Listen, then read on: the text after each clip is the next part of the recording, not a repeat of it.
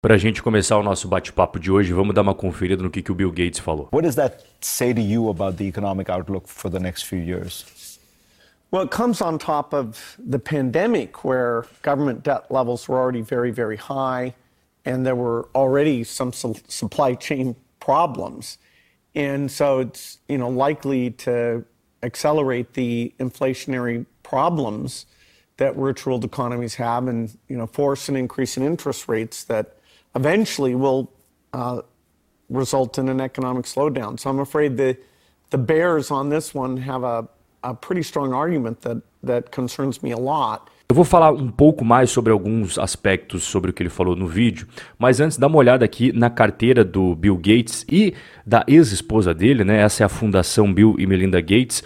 Olha que interessante, é, nos três primeiros meses de 2022, eles só venderam ações. Você veja que eles venderam todas essas ações que você está vendo aí na sua tela. Então isso acaba convergindo com o que ele vem falando publicamente. Ele vem dizendo que ele está bem pessimista com a economia global e isso se refletiu aí nas suas estratégias de investimento. Um grande amigo do Bill Gates, que é Warren Buffett, ele também vendeu, mas ao mesmo tempo ele comprou. Dá uma olhada aqui nas atualizações da carteira do Warren. Ele vendeu essas daqui que estão aqui embaixo, ó, são as empresas que ele acabou vendendo. Mas você veja que ele também acabou comprando né? Então você veja que os dois amigos aí eles acabam meio que divergindo no que fazer sobre esse momento delicado que nós passamos. É claro que eu vou abordar sobre isso também aqui no nosso bate-papo. Mas eu quero complementar isso com uma segunda opinião também de uma pessoa muito importante que é o Elon Musk. How do you assess our current economic situation? Well, predicting economic macroeconomics is always difficult, um, and and one should assign probabilities to these things.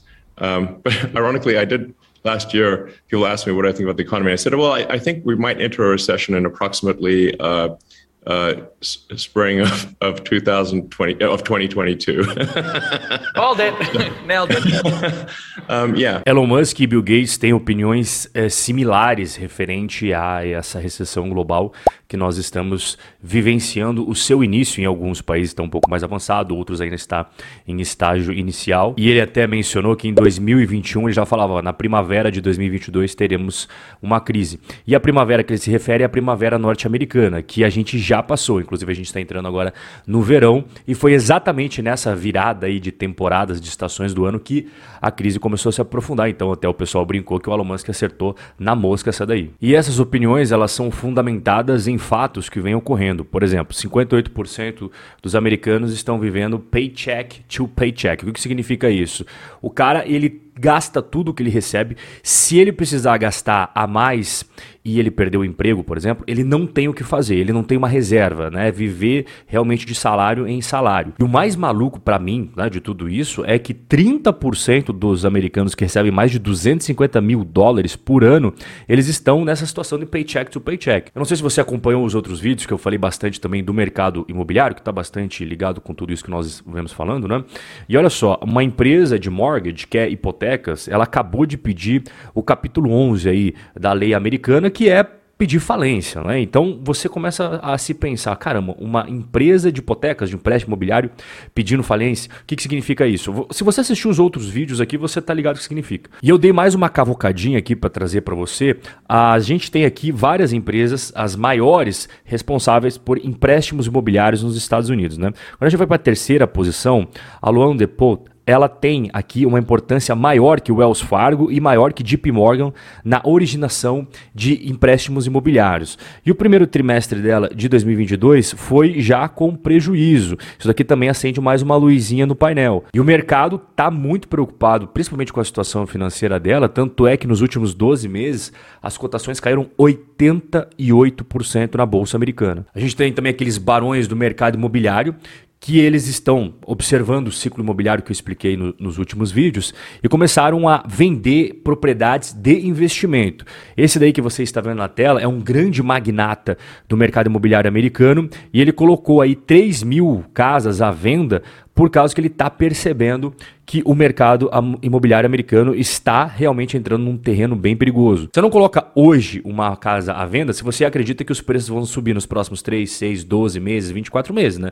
Você vai colocar, inclusive, 3 mil de uma vez se você acredita que os preços eles vão ter uma redução bem drástica. É exatamente isso que ele acabou fazendo. O tema do vídeo de hoje não é especificamente o mercado imobiliário. Se você tem curiosidade sobre esse tema, eu vou deixar esses dois vídeos aqui. Tem mais, inclusive, no canal, são todos muito recentes. Esses dois vídeos eles trazem uma análise bem profunda para você, tanto no mercado imobiliário americano quanto no mercado imobiliário brasileiro. Esses vídeos vão te ajudar muito a entender tudo o que está acontecendo no ciclo imobiliário, tá? Saiba que o mercado imobiliário é feito de ciclos. É muito importante que você aprenda sempre a se localizar em que parte do ciclo que você se encontra no mercado em que você mora. A gente percebe que a situação dos brasileiros não é tão diferente assim do cidadão americano, né? Os endividados inadimplentes atingiram o maior nível nos últimos 12 anos no Brasil. Olha só esses dados que preocupantes. 77% aí o percentual de endividados, que é o maior desde o início dessa pesquisa, inadimplentes chegou chegou a 28%, é o segundo maior nível dessa pesquisa e o principal fator, o principal motivo dessas dívidas é o cartão de crédito. Se você se encontra numa situação de dívidas com cartão de crédito, rotativo, cheque especial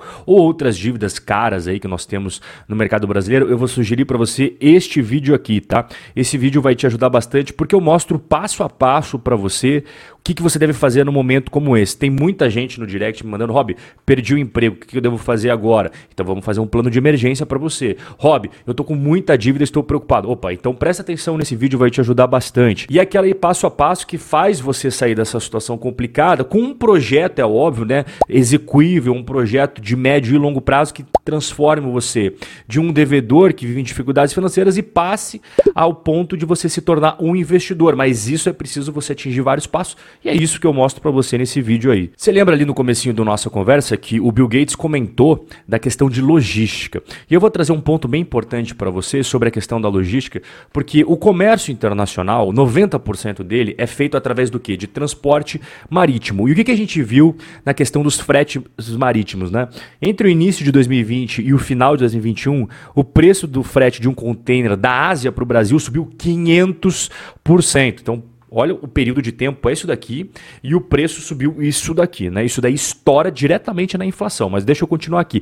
Para embarcar, por exemplo, um container de frutas para os Estados Unidos, os produtores brasileiros pagavam 4 mil dólares em 2020, antes de estourar todos os problemas, né? Hoje, esse mesmo container de frutas, com o mesmo destino, ele sai do Brasil, vai para os Estados Unidos, está custando 11 mil dólares. E não apenas os fretes, eles aumentaram muito, isso repercute diretamente no preço de todos os produtos que nós consumimos como também nós tivemos o preço dos navios cargueiros subindo muito. Antes, quando você ia comprar uma nova embarcação, você tinha que esperar ali cerca de 9 meses a 12 meses, né? Hoje o prazo está de 2 a 3 anos.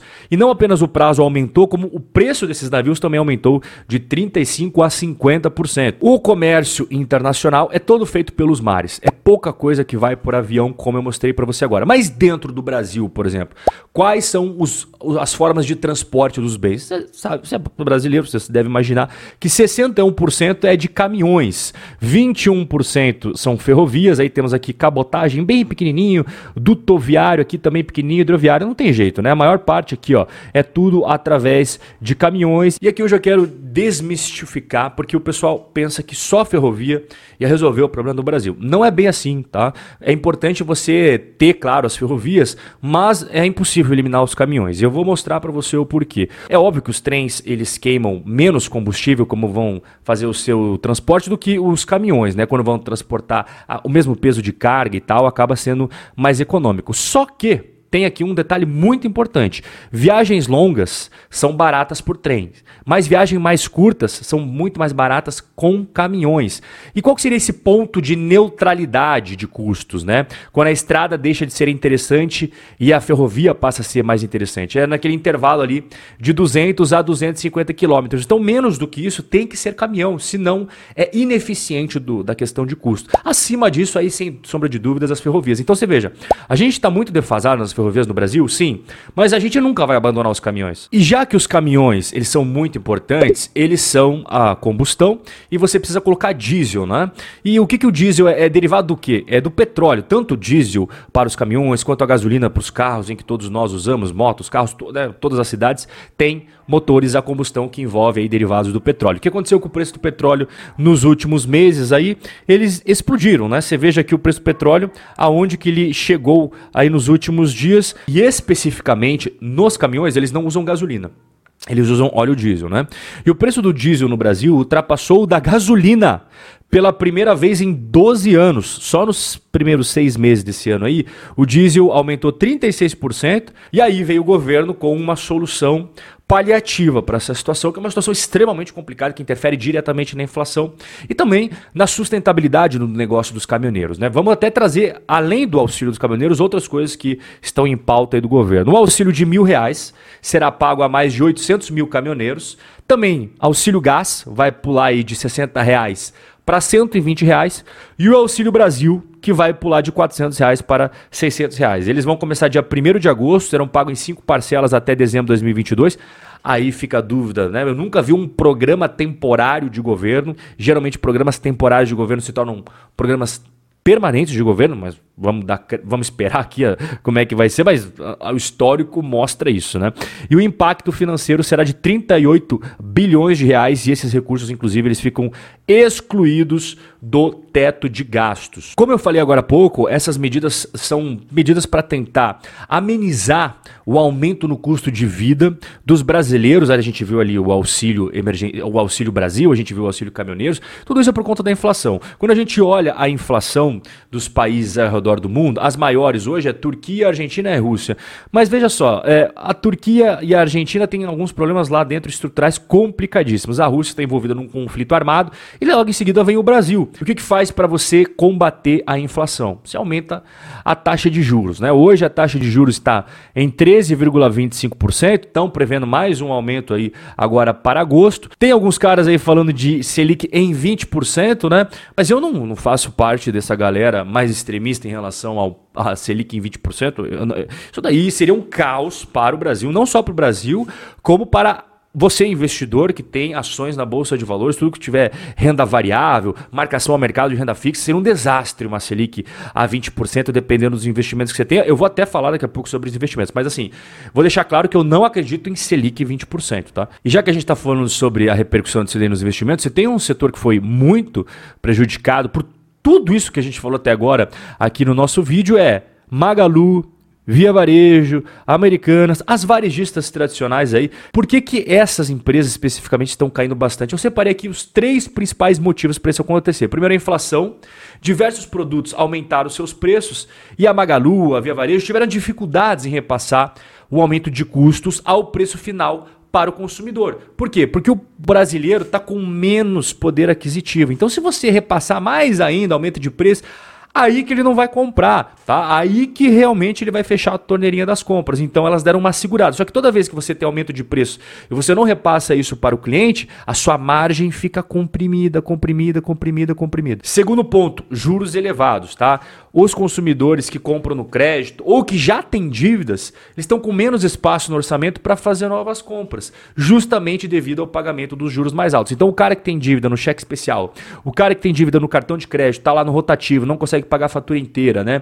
O cara que está devendo aquelas dívidas caras que vão acumulando, acumulando, ele vai ter que separar uma parte cada vez maior do orçamento dele para pagar essas dívidas. Então sobra menos dinheiro para ele comprar lá alguma coisa nova na Magalu, alguma coisa na Via Varejo. E o terceiro ponto é o aumento da concorrência.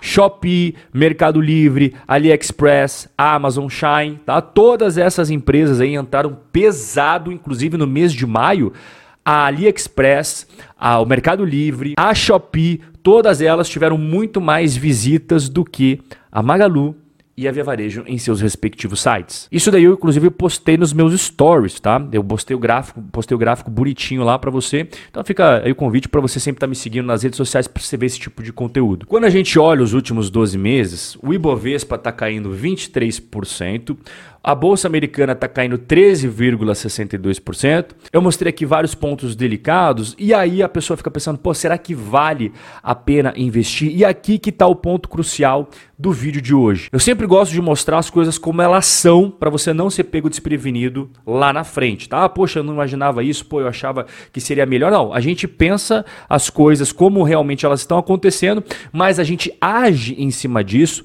com base em conhecimento, tanto conhecimento teórico quanto conhecimento prático. A gente pega tantos estudos fundamentados em pesquisas quanto a sabedoria de pessoas que já têm, ó, décadas e décadas e décadas na bolsa de valores. Eu vou completar daqui a pouquinho 10 anos de bolsa de valores, mas eu sempre escuto os caras que têm 20, 30, 40. Inclusive aqui vem um conselho muito importante de um cara que tem muito mais tempo aí sobre momentos como esse que nós estamos vivendo. A história fornece uma visão crucial sobre as crises de mercado. Elas são inevitáveis, dolorosas e, em última análise, superáveis. Olha que importante. Então, assim, crise sempre vai existir e nós estamos sim vivendo uma delas. Elas são ruins, com certeza, elas são dolorosas, não tenha dúvida disso, mas elas são superáveis. Então, não vai pensando que o mundo vai acabar nessa crise, porque toda crise passada todo mundo pensou a mesma coisa e a gente passou. Segundo conselho sábio, uma desaceleração no mercado, né, uma virada aí nos mercados, não incomoda. É uma oportunidade de aumentar a nossa participação em grandes empresas com ótima gestão a bons preços. Imagine você querer comprar um PlayStation e ele está a 5 mil reais. Você conhece o valor do PlayStation e sabe que o preço é 5 mil reais. Passaram-se seis meses, esse mesmo PlayStation que você conhece, o valor dele não tem mais o preço de 5 mil reais, ele tem o preço de 3.500 reais. Você hesitaria em comprar o PlayStation? Afinal de contas, os fundamentos dele não mudou. O que mudou foi apenas o preço. O valor permanece o mesmo. Então por que, que você não pensa isso quando o assunto é investimentos? Se aquela ação que você gostava antes, ela não perdeu os fundamentos, ela continua vendendo bem, ela continua continua lucrando, ela tem margens, ela tem vantagens competitivas, por que, que agora você não gosta dela? Sendo que a empresa não mudou, a única coisa que mudou foi o preço. Esse raciocínio vale para fundos imobiliários, esse raciocínio vale para stocks, esse raciocínio vale para REITs. E aqui eu já puxo o terceiro ensinamento. Você ganha a maior parte do seu dinheiro em um mercado em baixa mas você não percebe isso na hora. E é por esses motivos que eu sempre estou publicando tanto a carteira no Brasil quanto a carteira nos Estados Unidos, aportes mensais, consecutivos, regulares, bem disciplinados em ativos de qualidade. Se for para sair com um ensinamento apenas do vídeo de hoje, é que crises vão sempre existir. Nós estamos vivendo uma delas com toda certeza, mas ela vai passar. O que você não pode fazer é parar com o seu plano de investimentos e os aportes mensais, regulares e consecutivos é a estratégia que mais funciona porque faz você ser disciplinado nos investimentos nos momentos em que ninguém quer investir. Como eu venho falando bastante no YouTube, no Instagram, nós estamos no meio de uma tempestade, o mar está muito revolto, vários barcos vão virar assim, porque tem muitas pessoas que não estão preparadas e o que faz elas estarem preparadas é o conhecimento que eu estou te proporcionando aqui agora. Mas tudo isso vai passar. E quando passar, você vai vai colher as, as recompensas de ter plantado as sementinhas hoje. E lá na frente, um monte de gente vai se arrepender por não ter feito a mesma coisa que você está fazendo agora. O nosso bate-papo chegou ao final. Um forte abraço e eu vejo você no nosso próximo encontro.